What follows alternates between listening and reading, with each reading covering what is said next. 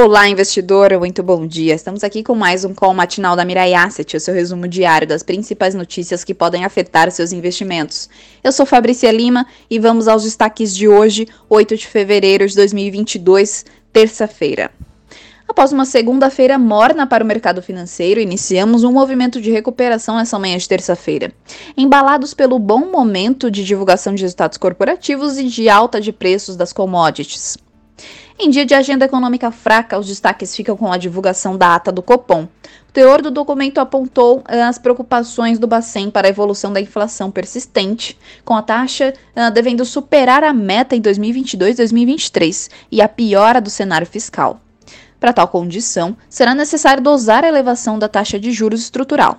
A partir dessas palavras, os economistas irão ajustar as suas expectativas de aumento da taxa Selic nesse ano, que a princípio teria uh, mais dois aumentos de 1%, levando a taxa anual para um patamar na faixa de 12,75%. Nos Estados Unidos, sai em balança comercial de dezembro e acontece leilão do Tesouro, os Treasuries, de três anos. Em relação ao preço do petróleo, a interrupção do aumento uh, do movimento de alta que acontece hoje reflete a atenção voltada uh, para a retomada de negociações sobre o acordo nuclear entre Estados Unidos e Irã.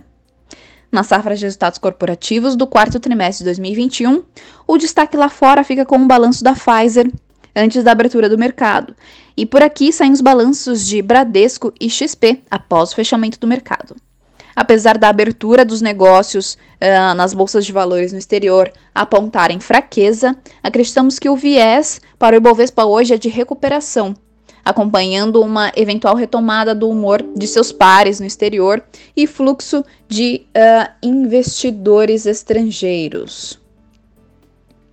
Vamos agora para as principais aberturas e commodities de hoje. O Ibovespa uh, fechou com alta de 0,49% a 112.244 pontos, o dólar com um aumento de 0,50% a R$ 5,32, Nasdaq uh, com uma queda de 0,58% e a Selic acumulada no ano é de 0,92%.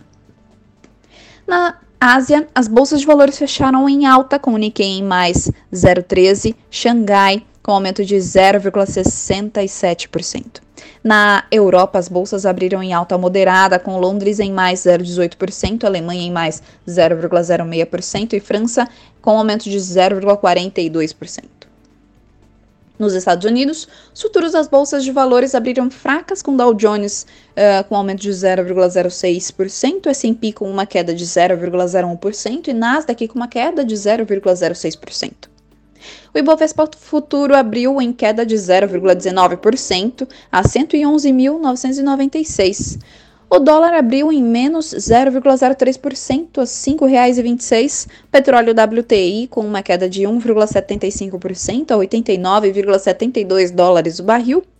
Petróleo Brent uh, com uma queda de 1,88% a 90,88 dólares o barril. E o minério de ferro, Porto de Qingdao, com uma queda de 0,43%, chegando a 146,78 dólares a tonelada.